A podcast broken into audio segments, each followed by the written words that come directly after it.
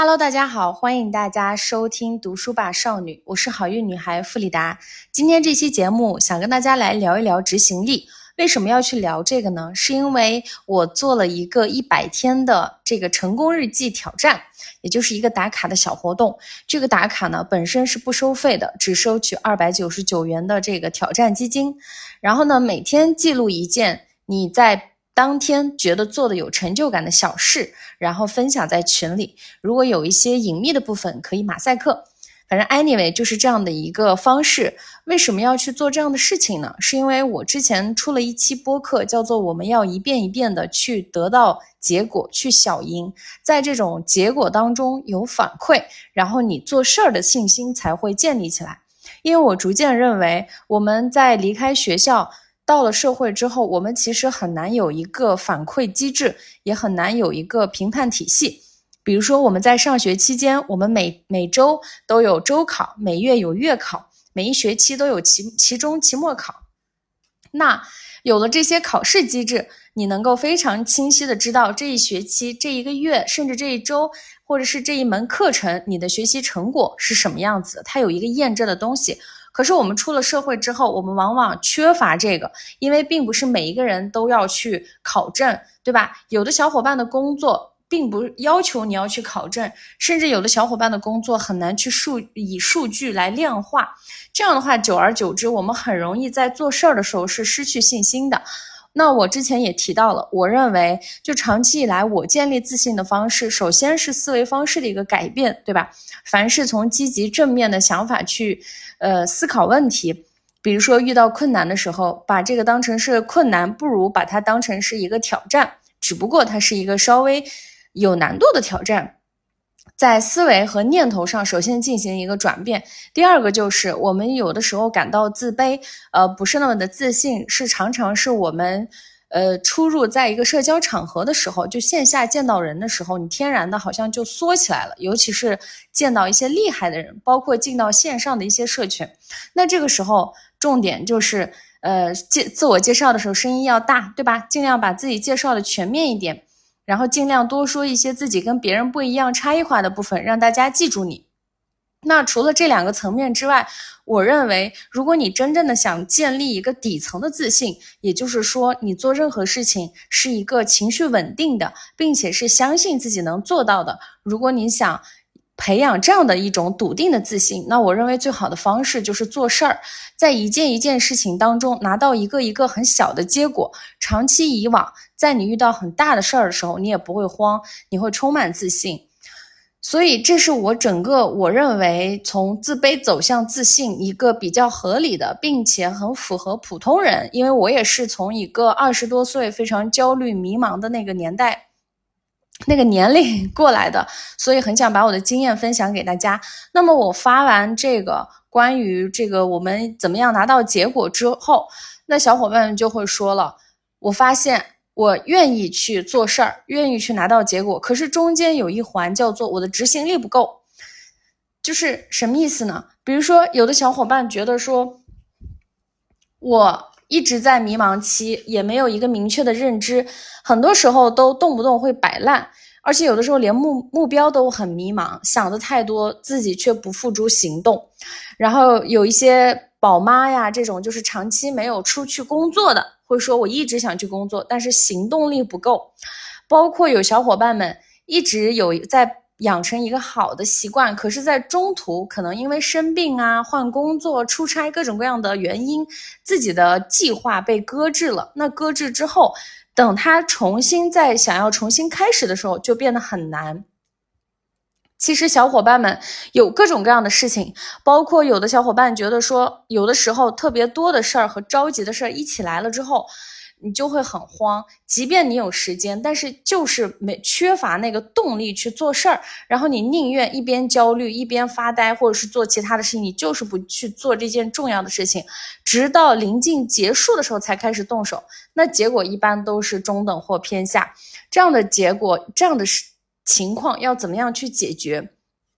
也有小伙伴觉得说自己是一种间歇性的励志，对吧？间歇性甚至体现在我这个月当中，我有几天是很亢奋的，我做事动力满满。可是又有几天这个动力又没有了，甚至有小伙伴觉得说我在一天当中也能有一个这个间歇，也有这种间歇性的感觉，就是上午的时候我还非常的踌躇满志，然后到下午的时候想摆烂，然后吃点零食。摆着摆着，到晚上就觉得算了，我继续摆烂吧，反正明天又是新的一天，明天再重新开始就好了。我们日常生活当中，以上的这种情况发生的几率是非常普遍的。那今天呢，我想跟大家来聊一聊，当我们行动力不够的时候，到底这个执行力差，它背后的原因是什么？其实，呃，执行力差背后的原因肯定是有很多很多方面的。可是就我而言，我觉得我分析了一下我自己常年呃遇到过上类似的这种情况，以及我听到的很多用户和听友朋友们给我们的给我的反馈，我想跟大家总结三个原因。第一个原因是，大部分的时候我们其实不太相信微小积累，就是我们不相信百分之一的努力。什么意思？就是我们总是妄想一步登天。举个例子，嗯，我不知道大家记不记得自己的婴儿时候，我常常拿这个举例子，就是我们还是在一个小 baby 的时候，我们一定是先学会就是吱哇乱叫，对吧？然后哭，然后慢慢的会开始学会笑，然后尤其是在这个行动方面，我们一开始肯定是先。这个四肢乱晃，然后是慢慢的摸索怎么样去爬行，然后慢慢的可能扶着桌子、扶着床，就慢慢的学会站起来。站起来了之后，一摇一晃的去学会走路，然后是开始跑，跑了之后还能跳一下，对吧？这是我们人进化一个很正常的过程。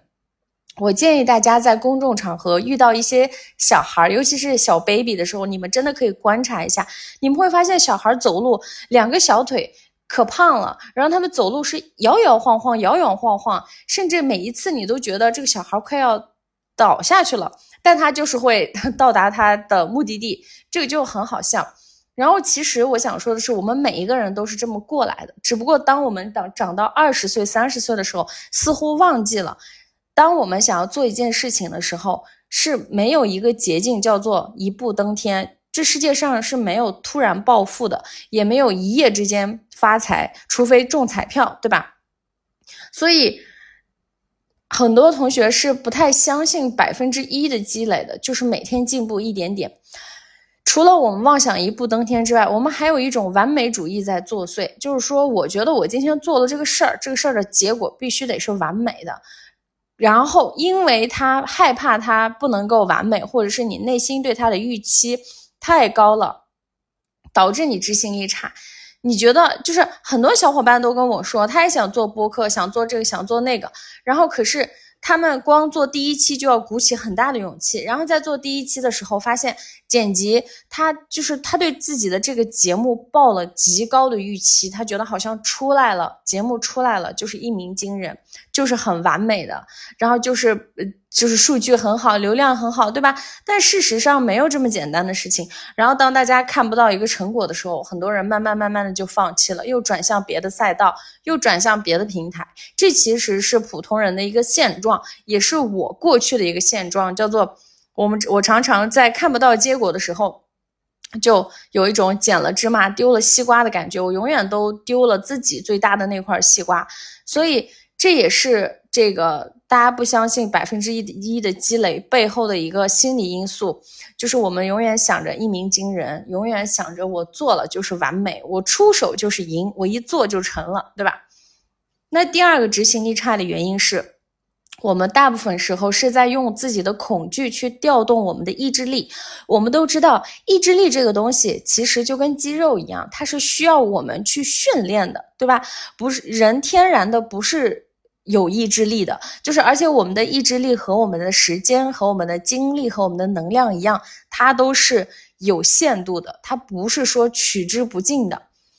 那很多时候，意志力的耗费跟我们的年龄阅历关系很大。你会发现在你年轻的时候，尤其是上大学或者是高中的时候，当你有一天没有完成作业，或者有一个论文要写，你没有写。然后一直拖到最后一天，你会发现自己跟这个上了发条一样，赶在 deadline，对吧？包括工作之后，你会发现你也在延续这样的一个习惯，就是赶在 deadline 之前疯狂的去做，然后有的时候会给你带来很好的结果，然后你就以为自己是一个冲刺型选手，你把自己归类为了我是一个 deadline 选手，这事儿一定要刀架到我脖子上，我做了才会做得很好。可是你会发现，我今天作为一个三十一岁的一个小姐姐，当然我的听友当中也有年龄比我大的。我会逐渐发现，随着我的年龄变大，我的精力是非常宝贵的。我会发现，有的时候我即便想熬夜去做一些事情，不是因为你的欲望不够强，而是你身体已经跟不上了，你的心力已经跟不上了。所以，如果你也是这样一种 deadline 选手，我建议大家在见好就收。就这样的模式并不适合每一次做事。如果你每一次做事都形成这样一种习惯，就是拖延拖延。到了最后一秒开始冲刺的话，这其实是一个不太好的习惯，而且，呃，随着这就很像你在吃老本，有一天你会发现，你即便冲刺做了这个事儿，这个事儿的结果会很差，那这个差的结果会给你带来很多的影响。比如说被老板批评，对吧？比如说一同组汇报，然后因为你的这个拖延，你这个最后一秒的这个事情，你以为你做的很好，但实际上效果不如你花一个星期、一个月的时间去准备。所以，就是 我们不要老是调动自己的意志力，并且不要总是用恐惧去调动自己的意志力。为什么我会提到恐惧？是因为有的时候我们产生拖延。还有一个原因就是，我们希望失败来的晚一些，就是因为遭遇失败，或者是公开被别人评判，这样的感觉非常不好。所以有的时候，我们为了避免落落入那种境地，就总是会一直想，一直想，却不采取行动，是因为你内心其实觉得自己做不成，然后你希望这个失败来的晚一点。然后这种时候，我们真的是经常会用这个恐惧来去调动自己的意意志力，这个其实对我们来说是非常大的情绪和精神内耗。第三点，执行力差的原因，我认为是没有同伴。那我说的这个同伴呢，并不是说今天跟你在一起你身边的同伴，我觉得不是这个。人本质上都是孤独的，可是我们在做事儿的时候，我们在冲着一个目标去的时候。如果你有同类，这个同类指的是同频共振。举个例子，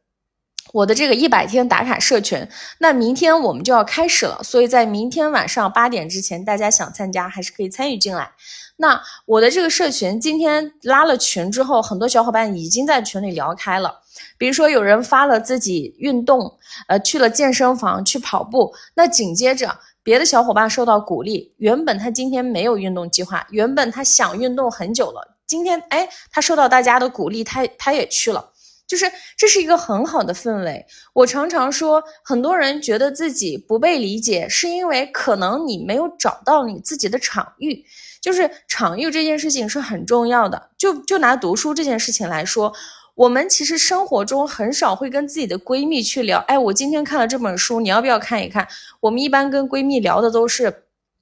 自己的感情抓嘛，对吧？这个渣男怎么了？或者是那个那个人怎么了？就是，或者是吐槽自己的老板，吐槽自己的同事。但我们在去做正向的事情的时候，很少会跟生活中的闺蜜，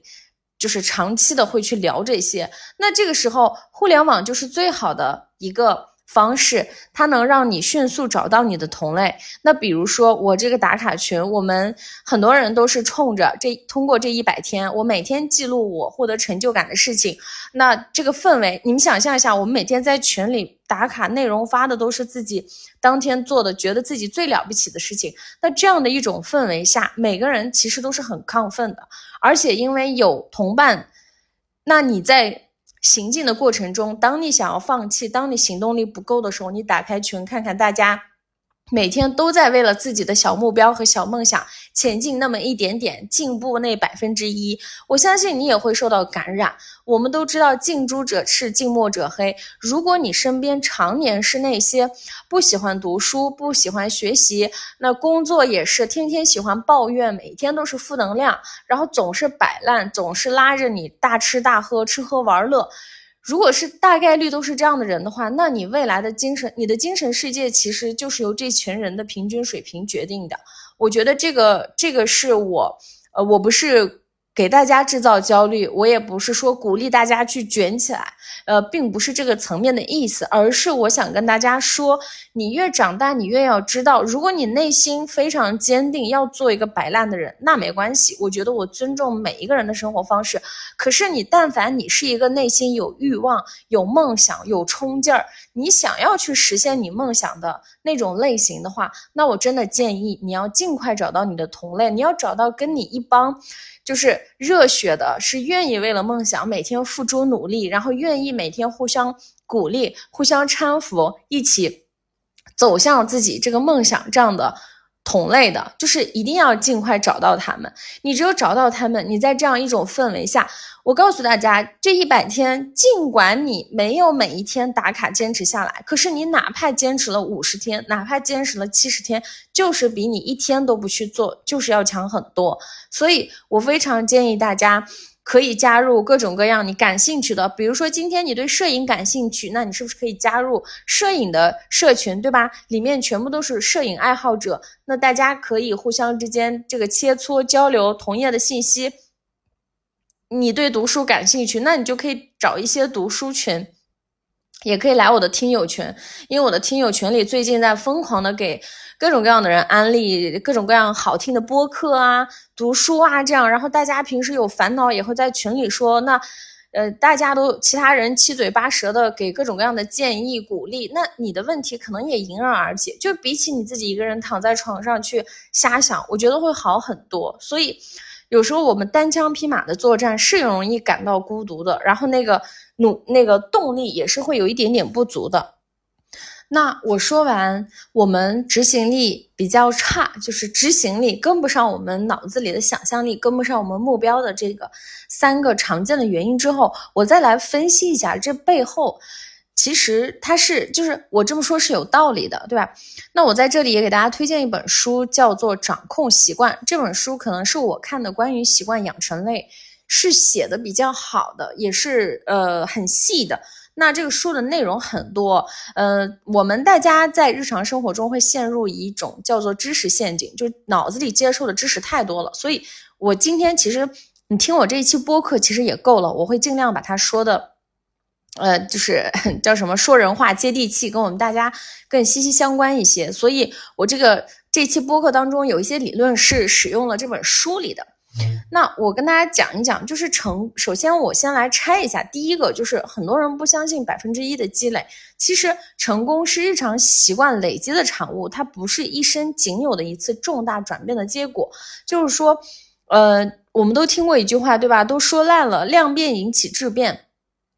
有的时候，我们很容易高估某一个决定性时刻的重要性。就是举个例子，比如说很多人问我的时候，他会说你是怎么做到每天都更新播客的？或者是大家会问你是怎么怎么从做到直接就是放弃在北京的七年，就突然来了一个谁都不认识的城市？你好勇敢！你是哪一刻做这样决定的？那跟人分手也是，你是哪一刻决定要彻底跟这个人分开的？就是我们总是喜欢去问别人。他们在做某一件事情的一个决定性的时刻，可是我真心的告诉大家的话，我从今年的一月份就觉得我不想在北京待了，我每一天都在想我要不要离开，要不要离开。所以这个念头在我心里已经长达七八个月了。之后我就突然决定，OK，时时间到了，到了那个点，我觉得我该走了。这其实说回这个习惯养成也是一样的。我们有的时候真的是太高估这个决定性时刻的重要性了，从而低估了每天其实微小改进的价值。包括我的这个念头，其实每天也会出来一次，导致我 当时到时候做决定的时候一下就就来了，并不是因为我那一刻就很冲动的决定要来，而是这个念头已经在我脑子里存活了八个月了，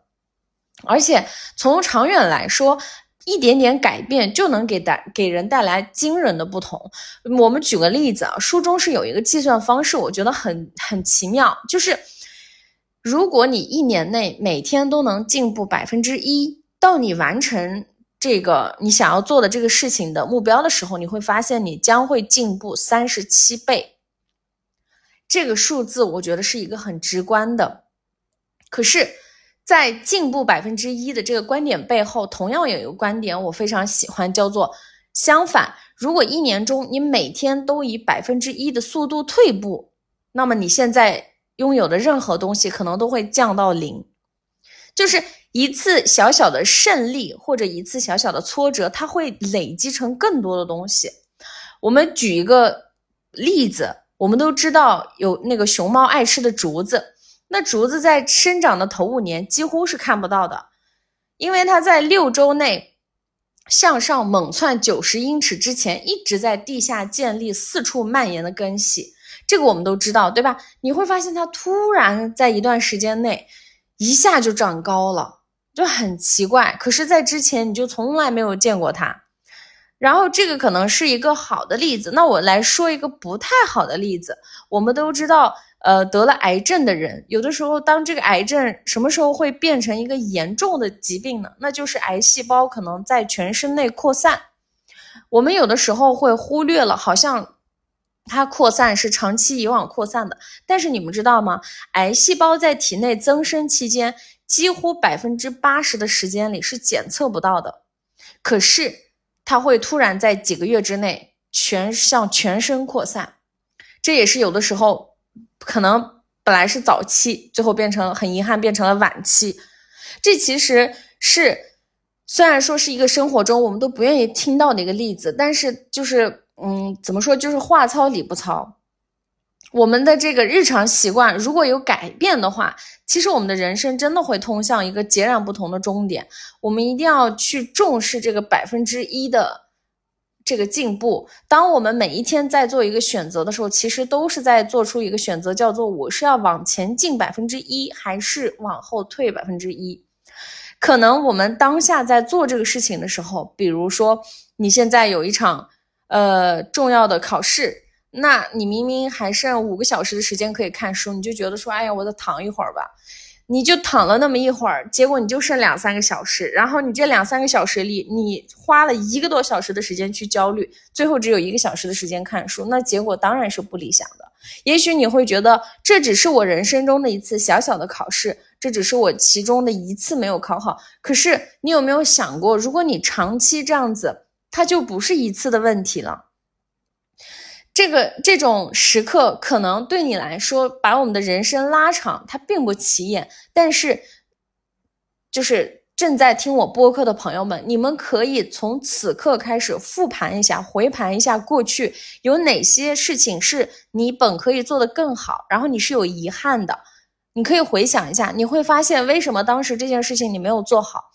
就是因为在每一次当你要做出那个往前进步百分之一选择的时候，你都选择了往后退百分之一。你觉得退百分之一没关系，那只是百分之一呀。可是就是这无数个百分之一构成了我们整个人生的过程，就是你的那些个选择决定了你是谁，以及你可能会是谁。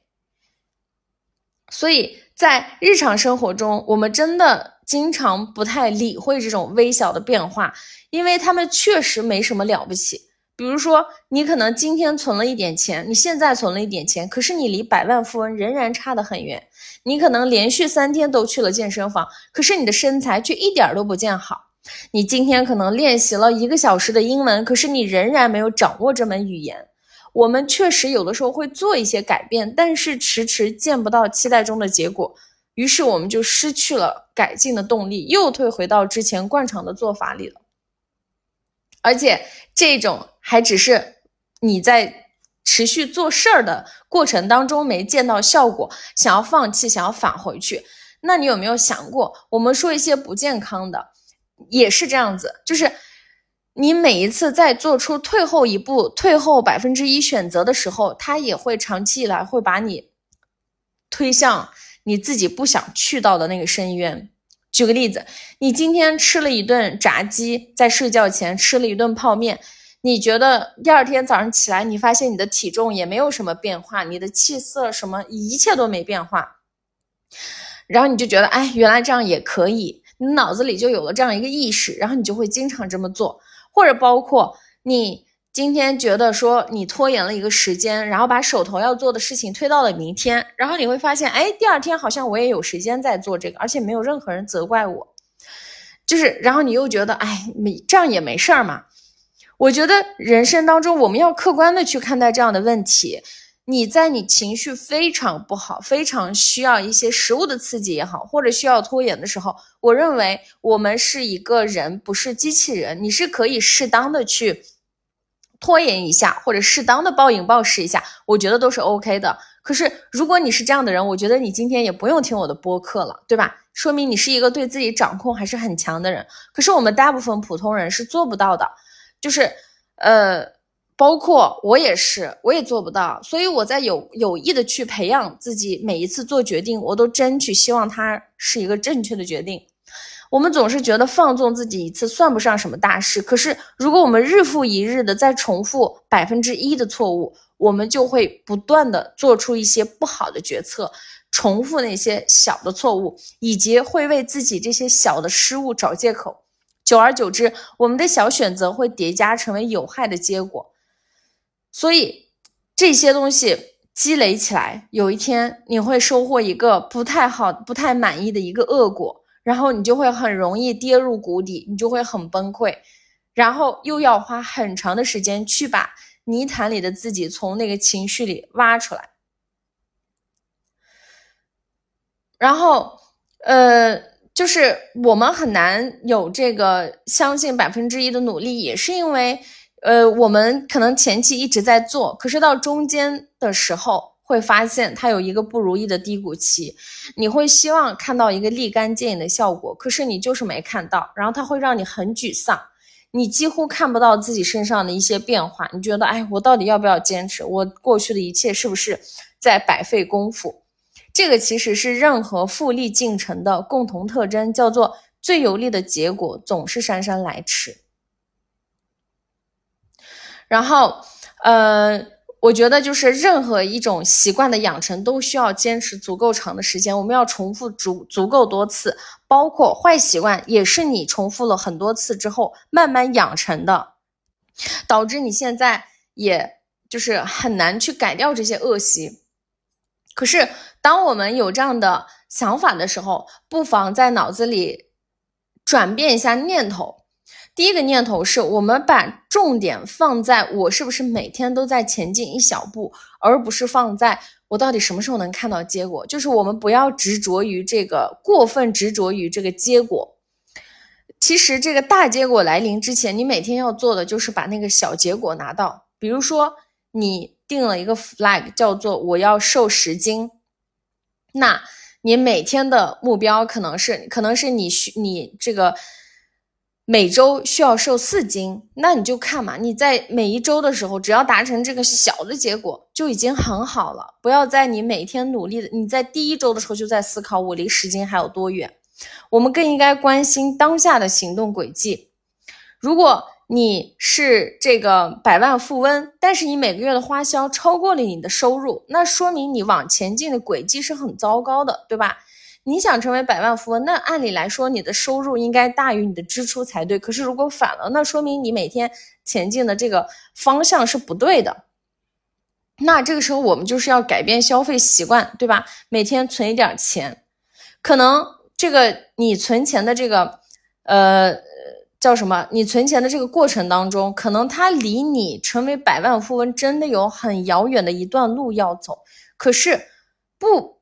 不要因为我们前进的速度低于我们的期望，我们就不前进了。我们是要走在这个路上的，因为我们得到的结果其实是衡量习惯的滞后指标。比如说，我们的体重，我们的体重是我们饮食习惯、运动习惯的滞后指标；我们的知识是衡量我们学习习惯的滞后指标。所以，我们所得到的结果其实就是日复一日、年复一年。习得的一个结果，我觉得就是成功和失败之间的差距，真的会随着时间的延续而不不断的扩大。无论我们今天朝哪个方向努力，它都会成倍的增长。不管你是往好的方向努力，还是呃说往百分之一差的方向去前进，它都会成为一个习惯，并且在未来这个结果会加倍的带给你。好的习惯会使时间成为你的盟友，而坏的习惯就会让时间成为你的敌人。所以，我觉得，我觉得这个是很重要的。我们要先意识到这百分之一对我们来说是很很重要的，不要忽略这百分之一。所以今天给到大家让执行力变强的第一个 tips 就是，我们一定要相信百分之一的积累，并且我们要认识到这个背后百分之一每天进步百分之一，它会让你变得更好。可是你如果每天选择退步百分之一，那结果也是很糟糕的。我们不要只看到一面性。那第二个就是延迟满足。我知道我说延迟满足这几个字的时候，可能会有点怎么说，就是，嗯，大家都做不到。因为大家要是能做到的话，可能我们就日常生活中就不会有这么多的这个叫什么焦虑迷茫。也是因为这个时代，因为这个信息太太发达了，导致我们什么都是想要立刻、马上、现在。对吧？你现在呃，手机上想要吃什么东西，三十分钟之内就有人把可口的饭菜送到你面前。你想要做任何事情，在大城市里，一个手机什么都能办到。甚至现在就是下沉到了很多小县城，对吧？也是一个手机什么都能办到。你今天只要你的手机有电，银行卡里有钱，那你真的什么好像都能办到。那我们在这样的生活方式的习惯下，会发现，你做事的时候你也习惯了这样，因为我们生活中的模式就是这样，导致你做事的时候你也觉得，哎，我要马上得到结果，我要立刻马上。可是我没有看到结果，我就不做了，或者是我看到的结果，为为了，就是没有跟我想象中的结果是差太远了，我就放弃了。真的很容易这样子。那我在这里跟大家说，什么是延迟满足呢？我觉得我们先放过这个大词儿，你不如把它改成调整预期。就是你把它的预期，你把对这件事情的预期放的非常的小。举个例子，比如说今天你想要网购一个超过一百块的东西，你给自己一个预期叫做，OK，我等二十四小时之后我再买。我不是不买，我要买，但是我等二十四小时之后再买。那如果二十四小时之后你还想买，那你就买。就是我我我们说这个不是说你思考了一天之后你就不买了，一天之后，大部分人你就会放下你的那个冲动，然后你就会觉得说 OK 买。再一个，呃，很多人对延迟满足还有一点就是说，如果你今天，比如说你开始发播客了，你开始做自己的播客节目了，你开始发小红书了。你在今天发的时候，你看到它的结果其实是数据是没那么好的，没多少人看。那你给自己一个小小的预期，叫做我过了一周之后再看，并且这个预期调整成你过去是希望你的笔记发出来就爆，然后你发出来就一百个赞，那你告诉自己说，一个是一个星期我拿到十个赞我就 OK 了。就是我们要不断的去调整自己的这个预期，然后。在这里还想跟大家说一个，呃，我们在延迟满足，就是调整预期这一块儿里，当我们想做一个事情的时候，建议大家，呃，制定一个具体的计划。这个计划包括你要在什么时间、什么地方，具体做什么样的行动，这个也很重要。这个就是在执行过程中很具体的。举个例子，比如说你想养成一个冥想的习惯，那你可以说。我要在早晨七点，在这个客厅的沙发上冥想一分钟，你会发现这个比起你在这个呃 to do list，就是你的这个各种滴答清单啊，各种效率手册上写明天早晨冥想之外，这这个对比一下，你会发现前一种它其实更具体，它更具象化。我再跟大家说一遍，你与其写我明天早晨七点钟冥想，不如写明天早晨七点我将在客厅的沙发上冥想。冥想多久呢？一分钟。为什么我说一分钟呢？是因为这个就是一个最小最小的一个单位。我们不要觉得上来做事儿好像我冥想十分钟、八十分钟、二十分钟，或者是半个小时，我都不叫冥想。不是的，我们一定要从小开始，而且我相信。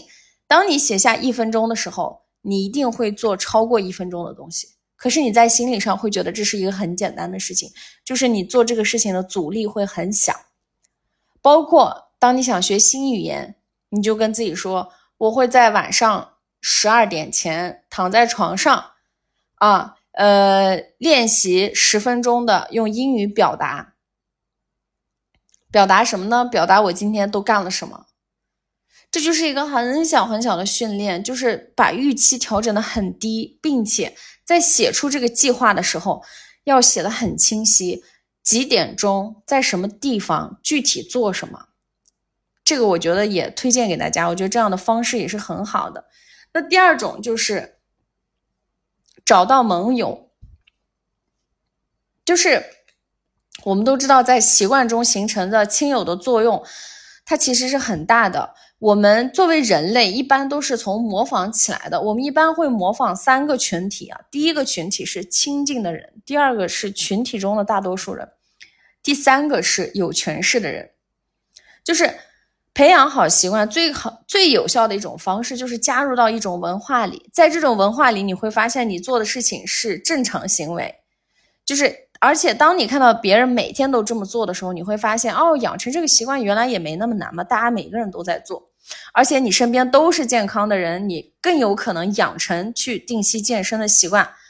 对吧？就是尽量要和那些具备你想拥有的习惯的人在一起，这样你们会相互的促进。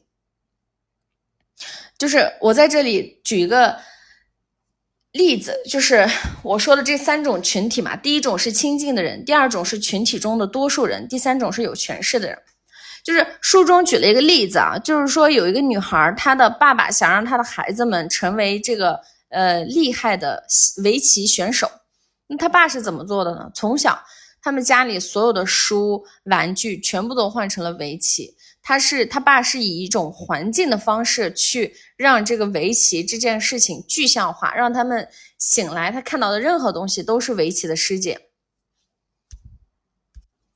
我纠正一下啊，是象棋，是国际象棋。就这个人呢，叫拉洛拉兹洛，就是他是一个匈牙利的男子，他想让他的孩子们成为国际象棋的神童，于是他制定了个计划。这个计划是什么样呢？要让孩子们在家里接受教育，就是不去学校上学。这个其实在放在任何地方都是很罕见的。那他当时家里呢，就有各种各样象棋的书，然后放着很多著名棋手的照片。孩子们经常会互相比赛，并且尽可能的会让孩子们去参加一些很高水水准的锦标赛，而且就是家里面有一个档案，这个里面详细记录了孩子们未来可能会面对的每一个棋手的比赛的历史。你等于说他们的生活就是围绕下棋，然后你会发现他的大女儿在四岁的时候开始下棋，她学会下棋不到六个月就打败了很多这个成年人。他的二二女儿呢，在十四岁的时候就成为了世界冠军，并且在数年后晋升成为了最高级别的选手。最小的这个，那最小的女儿呢，是三个人当中最优秀。她在五岁的时候就能够去呃下棋战胜她的父亲，十二岁的时候就成为了名列世界前一百最年轻的棋手，十五岁的时候成为了有史以来最年轻的国际特级。大师，而且连续二十七年保持着世界排名第一女棋手的地位，等于说这三个姐妹根本没有其他小孩的童年。可是神奇的是，当别人去问他们有关童年的生活的时候，他们会说，这个自己的生活方式是更有吸引力的。他觉得他的童年是很快乐的，没有觉得说很苦啊。而且他们很爱下棋，每天都觉得下棋。时间太少了，甚至半夜都会躲到浴室里去下棋。所以就是他们这这是一个很重要的，就是我们常常会跟亲近的人去学习，是因为他的父亲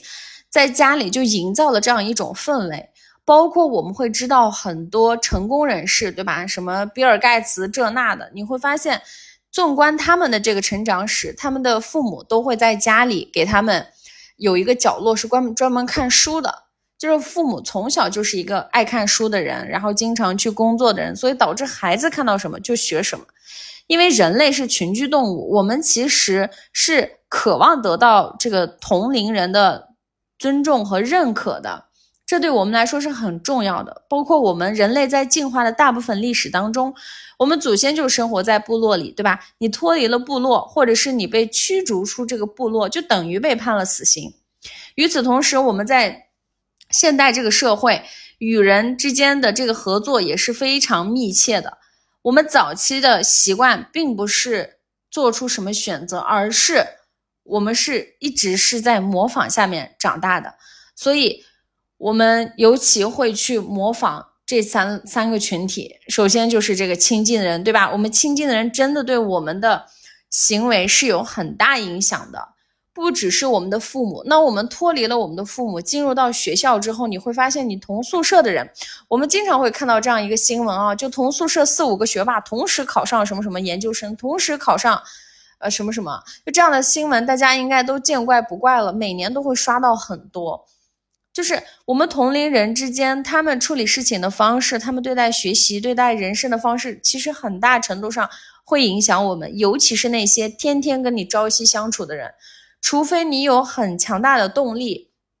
去摆脱，不然，其实作为我们来说，真的有的时候很容易就不自觉的被他们去影响，甚至会去模仿。我不知道有多少人现在有的时候说话的声音啊，说话的一些方式会去模仿过去你的室友。你会发现你身上，比如说你的室友说一些口头禅，你室友笑的方式什么样的方式？可能你如果当时是特别喜欢和欣赏这个人，你现在可能甚至会去模仿他说话的方式，这些都是无意当中形成的。而且，呃，我记得大家应该大家喜欢说一句话啊，美女都跟美女玩，瘦子都跟瘦子玩，对吧？就是这么说，并不是说去评判大家胖瘦的问题，而是这是一个很。就是很客观的一件事情，就是如果一个人身边都是这个肥胖的朋友，那他肥胖的概率是会增加的。反之，如果一个人身边是天天都是健身的，都是运动的，那他就算不是那种非常自律、非常爱运动，但是他也对运动是不陌生的。那与此同时，只有当你深陷不良影响的时候，你同辈的压力也才会起作用。第二种是我们有的时候会去模仿什么样的群体呢？就是群体中的大多数人。不知道大家有多少次进入到公司里，可能有的时候你有一些呃观点想要去表达，可是你看大家都不表达了，你也就不表达了，对吧？这其实你也是在模仿别人嘛，要求这个。服从集体规范，就是不愿意让自己陷入那种显得自己很聪明那种。你更愿意被集体接受，因为被集体接受的好处很多。所以大多数时候，我们有一种情况叫做宁愿跟众人一起犯错，也不愿意特立独行，坚持真理。这个也是我们的一个，就是人类的这样一个习惯，就是天性。然后第三种群体是我们有的时候习惯去模仿有权势的人。尤其是这种爱看成功人士的故事，对不对？爱看他们的至暗时刻，爱看他们的高光时刻，我们会被那些能够赢得尊重、认可、钦佩的人去深深的影响。然后，包括我们这个呃小红书，经常喜欢关注那些励志的博主，对吧？那些好像就是很独立自信的那些年轻女孩，这是我们很关心高效人士习惯的一大原因，是因为。我们渴望模仿成功人士的行为，是因为我们自己渴望成功。我们日常的很多习惯都来自于我们模仿崇拜的对象，所以我们也会尽可能避免去降低我们地位的习惯。比如说，我们今天我们是一个很喜欢收拾房子的人，是因为我模仿的人是一个很很爱干净的人，对吧？我看他每天收拾房子，我觉得好治愈啊。而且还有一种原因是，我不希望让别人来我家。发现我是一个很懒的人，其实你在意的是别人对你这个地位的质疑，所以模仿人是我们人的一个天性，对吧？那与其你既然知道我们人类的天性是这样，不如找到一个真的能给你带来归属感、场域很好的，就这个群里大家都是积极向上的，每天都是很热心的，说话都是带有鼓励的。那你加入这样的场域，我相信你每天的心情也好，还是做事的动力也好，它都会加强。那第三个，我再跟大家说一下，呃，就是环境也很重要。我们有的时候执行力差，是因为我们让自己陷入了一个很负面的环境，什么意思呢？我们都知道，环境其实是塑造人类行为的无形之手。尽管我们每个人都有独特的想法，可是，在特定的环境下，某一些行为就是会反复出现。比如说，今天当你进入教堂里，你会发现你会小声说话，对吧？你不自觉的就会低声说话，或者是你进入一个自习室里，进入图书馆。那有的时候我们在黑暗的街道上走的时候，天特别黑，那你的警惕性也自然的会很高。你做事你会前后看一下，对吧？这些都是我们的一个天性。那再举个例子，比如说今天你要开始搞学习，可是你的办公桌上面放着吃的，然后放着饼干，你就算不饿，你就算想专注，可是你还是眼睛会被这些东西去吸引。就是你的习惯会根据你所在的环境和你面前的提示会做出改变，所以我觉得我们要热，我们要就是构建一个成功的环境，就是不要成为一个环境的受害者。那我们怎么构建一个成功的环境呢？我说的这个环境不是那种说你今天这个工作环境这个的那那个，我觉得是另外一种关于职场选择的另外一个命题的范畴。那我们怎么样给自己构建一个好的这个环境呢？就是我之前说过了，对吧？我在家里非常喜欢贴一些励志的标语，是因为在人类所有的感官当中，能力最强大的其实是视觉。我们人体大约有一千一百万个感觉接收器，其中大约有一千万个是专门用于视觉的，就是我们更倾向于。视觉，而不是任何其他的感觉，而且视觉提示是我们行为的最大催化剂。你会发现有很多成功人士都会告诉你要家里准备一个愿景板，对吧？把你想去的地方、想成为的样子画，就是变成图片，你可以画出来，或者把照片打印出来贴在上面，每一天去看，去强化你想要成为的那个模样，你想要住的房子，你想要拥有的东西。每一天在你的眼前视觉化呈现，然后你甚至脑子里也想一想。所以我们在很多人的这个呃叫什么个人传记里都会看到这个。那与此同时，如果你想要让这个好的习惯成为你生活中重要的组成部分，你想看到他们就保持自己的这样一个执行力，那你就要去。让提示成为你生活环境中很重要的部分。举个例子，比如说之前我在读书会里分享《人生有我》里面这个梅耶马斯克，那他曾经也很胖，对吧？可是他要做模特，他要去减肥，他是怎么做的呢？他的包里或者是他肉眼可见的地方只放健康的食品，比如说他的包里永远都会带一个牛奶，带一个苹果。那他工作台上也会放这两样东西，他饿了就去吃这个。就是你举个例子，如果你想。每天就是呃写日记，那你就把你的日记本就放在你每天出现次数最多的地方。如果你想让自己培养多喝水的习惯，那你每天就是好几个水水水瓶，对吧？你放在房间的各个角落，就是你每去看到一个角落，看到这个水瓶，你就想起来，OK，我要喝水了。或者说，如果你想要去这个看书。那你不一定，就是我觉得我们人生活的要自由一点，你不一定说书就规规整整的放在你的书架里，对吧？你甚至可以把你的书床头摆一本，洗手间放一本，对吧？或者是沙发上放一本，你看到了你就可以拿起来看。我觉得这是一种很好的方式。再一个就是，就是呃这种励志的标语，对吧？你可以贴在你随时随地想看的地方。我们不要把它只贴在一个固定区域，然后你会发现你这辈子也没有在家里走到过那个区域里，对吧？这样这区域就落灰了，除了装饰之外一无一无是处。你应该把这些标语贴满你每天能看到、目之所及的地方。比如说，我今天就把昨天的这个跟阿塔录播客的这句话写成了便签，贴在了我的这个桌边。并且也贴在了我早晨洗洗脸的这个洗脸池镜子旁边，那我就会觉得，我每天看到这句话就觉得好有能量。就是生命给你一些难题，是因为他相信你能接住它。我觉得这个是很好的一种方式。还有一个，我们有多少人经常是买东西的时候，对吧？尤其是买蔬菜水果的时候，对自己抱有极高的自信，觉得说这周我要开始健康饮食，这周我要开始自己学着做饭。对吧？结果你过了一个月之后，你发现冰箱里的菜都烂了，那些水果你甚至都没有听，就甚至都没有吃过。等你再想起来，全烂了。你从未见过他们，你也从未吃过他们，所以你会你会发现，就是这些东西都是我们老把它藏到冰箱里，老放起来，对吧？那你不如把那些水果就列在你能看到的地方。所以这个背景提示其实是特别好的一点。包括我其实，在工作的时候，我的工作岗位也会摆满我喜欢的东西。很多时候，大家觉得工作枯燥，也是因为你的工作台上面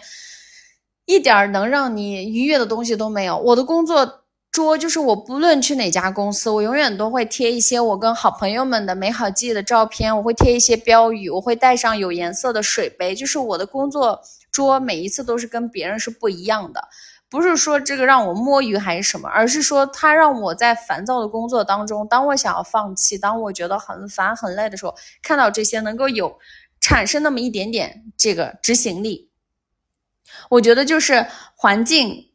它其实是影响了我们与世界的这个交往方式的。我们总是活在别人为我们制造的世界里，但其实我们自己是可以去更改我们生活和工作的空间的。比如说，在之前的一期播客里，我提到大家可以这个淘宝买一个白板，对吧？买一个白板，然后呢，也可以也可以这个叫什么？或者用 A4 纸，你就放在手边。你有灵感的时候，你有一些想法的时候，你随时就写，这些都是很好的方式。然后，呃，最后一个呢，就是我想跟大家说，就是一个很重要的，叫做心态的转变。有的时候我们在做一些高难度的事情的时候，很少会有这种积极的心态，就是，但其实我们可以那个，但其实我们可以转变一下我们内心的这个想法，让他们具备吸引，有具备吸引力，就是。有的时候，比如说你要去跑步，你不要说我明天要去跑步了，你可以试着改成，哎呀，是时候去增加我的耐力了，呃，是时候要去体验一下跑步的感觉了，是时候要在早晨去呼吸一下新鲜空气了，对吧？你可以转移这个注意力，我觉得这也是一种很好的方式。那我觉得在心态上面给我印象最大的其实是身份认同，这也是我最近的一个特别强烈的感受，就是什么意思呢？就是我之前播客里也提到过，说我们要把自己。当成一个艺术家去培养，因为我常常最近会觉得我自己就是个艺术家，包括我呃能够去专注的去创作、去看书，然后去录播课，都是因为我并不觉得它是一个繁琐的任务，我并不觉得它是什么东西，而是我把自己当成一个艺术家，我觉得我每一刻都在创造，都在为这个世界创造新的作品。就是我带着这样的想法的时候，那我对我播客的内容也会更加的严谨。我可能会认真的去，不再像以前一样，我开口就是唠嗑儿，对吧？就是想到什么说什么，而是我会列好一个提纲，我尽量的希望这期播客是有逻辑的，尽量希望大家是能够有收获的，并且能够保持这个日更的手感。其实都是因为我，就是呃，把自己当成一个艺术家。我觉得艺术家就是得对自己有要求。我们同样可以带着这样一个想法去，比如说，当你今天想要去，呃，你的目标是读完一本书，你不要告诉自己说我的目标是读完一本书，你可以尝试说，哦，今天我要成为一个读者，我要去看一看作者世界里到底有什么好玩的东西。如果你心态上面真的就转变那么一下下，你在身份认同方面转变那么一下下，那阅读一本书可能就不会那么的枯燥，甚至给你带来压力。那比如说，就是你我刚刚说的跑步，对吧？如果你的目标把跑马拉松改成我要成为一个跑步者，你把你的目标学习一种乐器改成我要成为一个音乐家，那你每次开始练钢琴的时候，你就是音乐家；你每次开始训练的时候，你就是运动员；你每次写下一页纸的东西的时候，你就是作家。我觉得就是你自己要决定你想成为哪一类的人，然后要用小赢去证明给自己看。就是强化你自己想要建立的身份。如果就是我记得就是这个书中会举一个例子啊，这个例子在很多地方都出现过。就是有人想去瘦身，然后呢，他给自己的目标是我每天就出现在健身房，哪怕我只停留两分钟。然后你就会发现，他做这个事情的执行力大大提升。他每天都去健身房，有的时候当然每一次都停留超过两分钟，可是他并不逼自己说，我今天要练半个小时，练一个小时，我今天要练到自己出汗不止这那的，没有这些，只是说哦，我就是要停留两分钟。那他带着这样一个很小的预期去，然后他其实就是他给自己建立的身份就是我要连续每天出现在健身房，每次待两分钟。这个其实对我的改变也很大。我当初有一段时间也是这样子。我在去年十一月份的时候，每天都去健身房。我们这个朋友圈里，对吧？大家大家有的时候会觉得说，你怎么这么卷？每天早晨就大家刚刚醒来，可是我已经一个小时运动完了。但是那个时候我给自己的定的目标就是，我每天都要早晨起来去健身房，哪怕我去健身房去躺在瑜伽垫里睡一觉，我都要去。因为这个是我给自己的一个建立目标的一个方式，就是我要让自己养成早晨起床从家里离开去健身房这样一个动作，这个很有用，也在后期帮我建立良好的运动习惯打下了基础。包括我有一阵子在去年夏天的时候，我给自己的目标是我每天去公司楼下的健身房就踩椭圆机，并且我在踩椭圆机的时候看剧。所以我每天早上醒来，我想的就是我要换个地方看剧。我觉得哇，那我看我爱。我爱的剧，那是一个多么美好的事情，所以我每天去。那在当时，我尝试了这么做了一个月之后，我觉得 OK，有一天我该去练一练力量了。我慢慢习惯就养成了。然后这个时候你会发现，很多人会喜欢给你指指点点。当你连续一周、两周每天早上都在椭圆机里踩一个小时的时候，有的人会说你这样子练是没用的，你不能光练有氧，你要去无氧跟有氧结合。巴拉巴拉巴拉，就是他们会说他们自己心目中想告诉你的那个。可是我当时就不听他们的话，因为我很难去告诉你说，我做这个事情不是为了减肥，不是为了怎么样，我就是为了看剧，我就是为了让自己离开家，去到健身房去体验那个过程，所以这都是很好玩的事情。我觉得这也是一种身份认同，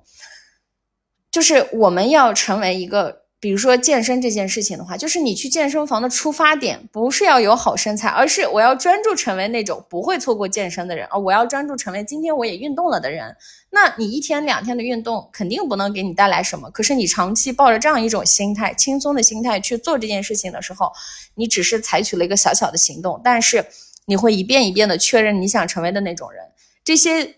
动作都会帮你强化你想要建立的这个身份。所以这就是今天我的这期播客，嗯，内容不太长，然后主要是想告诉大家，就是行动力不够的时候要应该要怎么办，然后呃还有一些关于情绪的问题，我觉得我需要单独再录一期播客，因为情绪的问题跟这个执行力它可能又是两件事情。我希望大家都是一个充满执行力的人。你可以做多的事，你也可以选择做少的事情。但是无论如何，每天我们要往前进步那么百分之一，而不是选择往后退百分之一。这样子，我们长期以往才能够更快的实现我们的目标。如果说你在路上感到迷茫、感到孤独，那我欢迎你加入我的这个一百天打卡群，跟一群志同道合的小伙伴们，我们一起去。呃，实现自己。感谢大家收听，我们明天再见。